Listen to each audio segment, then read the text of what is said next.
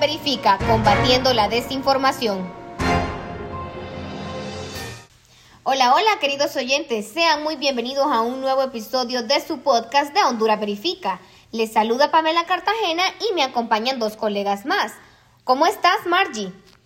Hola Pamela, un gusto saludarles y poder formar parte de esta oportunidad para hablar sobre este tema muy importante como lo es el estado de excepción en nuestro país. ¿Qué tal Jorge? ¿Tú cómo te encuentras? Hola compañeras, un placer saludarlas. En este nuevo episodio queremos conocer qué es el estado de excepción, un término que muchos hemos escuchado, pero en realidad pocos conocemos. Es por ello que junto a nuestro invitado, el excomisionado Leonardo Osorio, conoceremos de qué se trata esto. Así es, Jorge, y es que Leandro fue director de la Dirección Nacional de Investigación Criminal, además, comisionado de la Policía Nacional. Y dime, ¿quién mejor que él para hablarnos de este tema? Exacto, y es por eso que aprovecharemos toda su trayectoria y conocimiento para que nos brinde ayuda a comprender el estado de excepción. Aquí va la primera pregunta. Leandro, ¿qué es el estado de excepción? El estado, el estado de excepción es una eh, es una norma jurídica en el cual autoriza al Estado para poder, en el cual se suspende la garantía constitucional y autoriza al Estado, en este caso la Policía Nacional, para poder eh, intervenir, eh, allanar después de las seis de la tarde, a cualquier hora, sin orden judicial. Ahora bien, ¿por qué el gobierno tuvo que acudir al estado de excepción? Bueno, una de las um, de las um, situaciones es el, el incremento del delito, sobre todo la extorsión, del, robo de vehículos y del secuestro. Eh, ha habido un incremento importante, el feminicidio, el femicidio. Entonces, en ese sentido, el Estado eh, tiene a bien llevar a cabo el estado de excepción. ¿Para qué? Para, sin el trámite judicial que tiene que hacer la fiscalía ante el juez para que pueda autorizar una orden de allanamiento. Entonces, con el estado de excepción, autoriza a la policía para poder allanar eh, las 24 horas en los municipios o departamentos. Eh, ahí descritos son, en estos momentos son 123 eh, municipios en el país. Entonces, una facultad que tiene la presidenta a través del Poder Judicial. Don Leandro, y es que este plan fue lanzado desde el 24 de noviembre del año pasado por la presidenta Xiomara Castro, quien entró en vigencia el 6 de diciembre. ¿Usted cree que este plan al día de hoy ha dado los resultados esperados?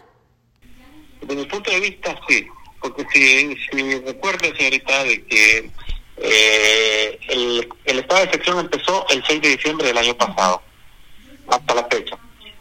No, no hemos tenido eh, las cámaras de, vigilancia o 911 ha estado ese servicio ha estado suspendido nueve meses desde junio del año pasado está suspendido. Entonces este estas cámaras o el 911 es una herramienta es un sistema fundamental para bajar la incidencia delictiva sobre todo eh, en la extorsión y eh, los mm, delitos de vaya los los accidentes de tránsito que se dan eh, frecuentemente y que las personas de repente, eh, como no hay vigilancia técnica, no hay vigilancia eh, policial, lo que hacen es huir de la escena. Entonces ya con esa herramienta es imposible que puedan huir de la escena. Pueden huir, pero la policía ya tiene y le da seguimiento y para poder detenerles a las personas y, y decomisarles los vehículos. Entonces considero que si si tuviésemos esa herramienta, como lo dije anteriormente, del 911 funcionando, fuese mejor. Pero,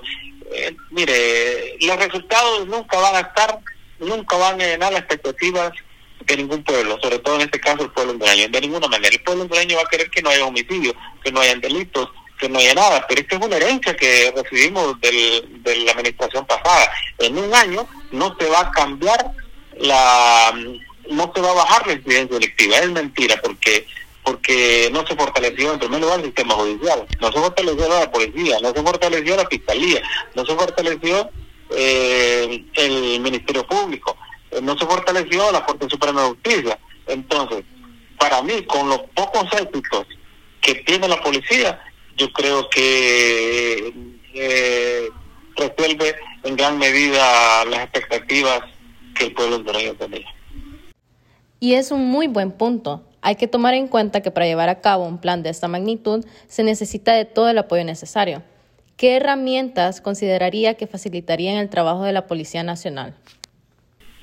Desgraciadamente, el sistema de justicia no trabaja articulado en nuestro país.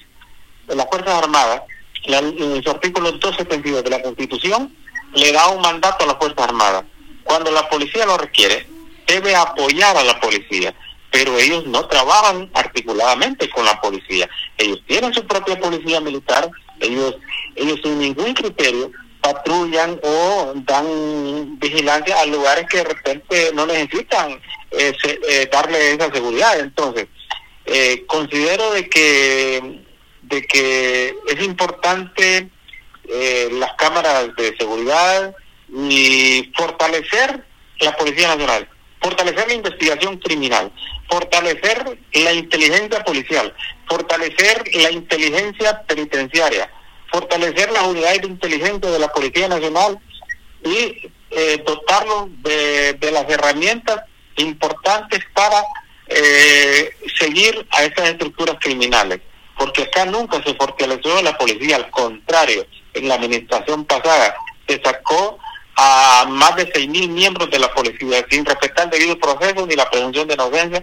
Entonces, si queremos tener éxitos, eh, tenemos que tocar eh, las causas. Las causas tiene que tocarlas el gobierno y los efectos tiene que tocar, la, policía. Si no se toca las causas por parte del gobierno y si no se si no se toca de una manera integral las causas, es imposible bajar la incidencia electiva. El Estado, el gobierno tiene que crear fuentes de empleo, tiene que crear, tiene que crear eh, políticas públicas para darle seguridad a todos los hondureños tiene que eh, evitar la migración del campo a la ciudad, evitar la migración a, Estados Unidos, a Europa. Entonces, el Estado le corresponde tocar las causas y a la policía tocar los efectos. Los efectos son la delincuencia. Entonces, si, si no se tocan las causas, el gobierno, y si, y si no se fortalece la policía, va a ser imposible que la policía pueda contrarrestar este flagelo. Yo tengo una duda que quiero que me la despeje. Honduras es considerado uno de los países más violentos en todo el mundo por lo cual se podría decir que en todas partes del país se encuentra violencia o delincuencia. ¿Cómo, mi duda es, cómo escogieron las colonias a las que se le aplicaría el estado de excepción y qué criterios evaluaron? Uno de los criterios es la estadística. La, estadística es una de las herramientas fundamentales donde le dice a usted dónde el comportamiento de la delincuencia. Entonces, uno de los factores para decretar de excepción son las estadísticas son las denuncias. Entonces, si tenemos las estadísticas y tenemos las denuncias, y si, y si, y si tenemos eh, no solo la, la denuncia de que aquí hay delitos, no, la estadística me refiero a que en, en tal colonia han matado tantas personas, han asaltado tantas personas, han robado tantos vehículos, han robado tantas casas, han asaltado, han herido, entonces esos son los criterios que se toman. A mí me preocupa algo, en el caso de los ciudadanos que se encuentran en estas colonias, y no forman parte de estas actividades ilegales, ¿qué deben tomar a consideración? En primer lugar, eh, para que haya resultados debe, debe de haber una denuncia, debe haber eh, denuncia por parte de los ciudadanos. Los ciudadanos de esas colonias marginales o, que están, están de, de estructuras criminales, están sometidos a esas estructuras criminales y tienen temor de denunciar. ¿Por qué? Porque esta estructura criminal lo primero que les dice, a nosotros la policía nos informa, a nosotros del 911 nos informa, a nosotros nos dicen eh, quién, quién, quién denuncia y, quién no. Entonces, tienen amenazado y eso es falso. En todas las instituciones del Estado hay personas buenas y hay personas malas, pero acá todo mundo se ensaña con la policía que todos son delincuentes. Aquí teníamos a un narco de, de jefe del gobierno de Honduras y nadie decía que era narco. Entonces, eh, eh, entonces, esa es la situación, que esta gente está sometida a esta estructura criminal y tienen temor de denunciar porque son amenazados. Entonces, la única forma para bajar la incidencia delictiva es denunciar eh, los delitos. Es desconfiar en la policía, pero es un proceso que no va no, no cambia de un momento a otro. Muchas gracias, don Leandro, por ayudarnos a comprender este tema y compartir con todos nosotros de sus conocimientos. La verdad que disfruté aprender y pues de ahora en adelante sabremos de qué trata cuando se habla del estado de excepción. Bueno, y algo que queremos aclarar antes de concluir con nuestro episodio es que el estado de excepción, según mi punto de vista, eh, no le veo cambios en el país, algo positivo que aporte a la sociedad, ya que recientemente, eh, con las nuevas masacres que se dieron en los últimos días, con más de nueve personas muertas, eh, como dice don Leandro, las autoridades necesitan material o logística suficiente para poder actuar, ya que la presidenta quiere o les exige que en 72 horas quieren que reduzcan la, la, delincuencia o las muertes en el país y no es así.